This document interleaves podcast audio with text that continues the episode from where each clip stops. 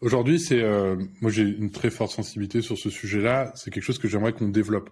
Mmh. Dans un premier temps, c'est vrai que c'était pas euh, le premier sujet auquel on pensait parce que moi je suis arrivé, on m'a dit euh, Pierre, faut que tu recrutes 300 personnes.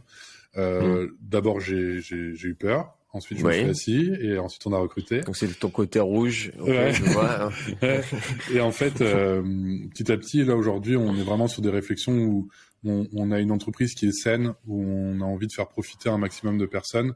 On a des conditions qui sont idéales pour pouvoir ouvrir les portes à tout un tas de profils. Euh, et donc là, l'idée, c'est de pouvoir se rapprocher, notamment euh, pour euh, les profils handicapés. On fait mm. beaucoup de télétravail. Ce serait dommage de ne pas en, faire profiter des gens qui sont complètement capables de faire un travail, mais qui ont besoin de le faire à la maison. Mm. Donc ça va demander de l'adaptation. Il va falloir que j'en parle un peu plus avec chaque manager et qu'on voit pour qui c'est possible et dans quel contexte c'est possible. Parce que c'est vrai que pour les visites de chantier c'est un peu compliqué, mais euh, dans la tech, dans le marketing, euh, dans le recrutement, euh, toutes les fonctions support, c'est quelque chose qu'on peut mettre en place.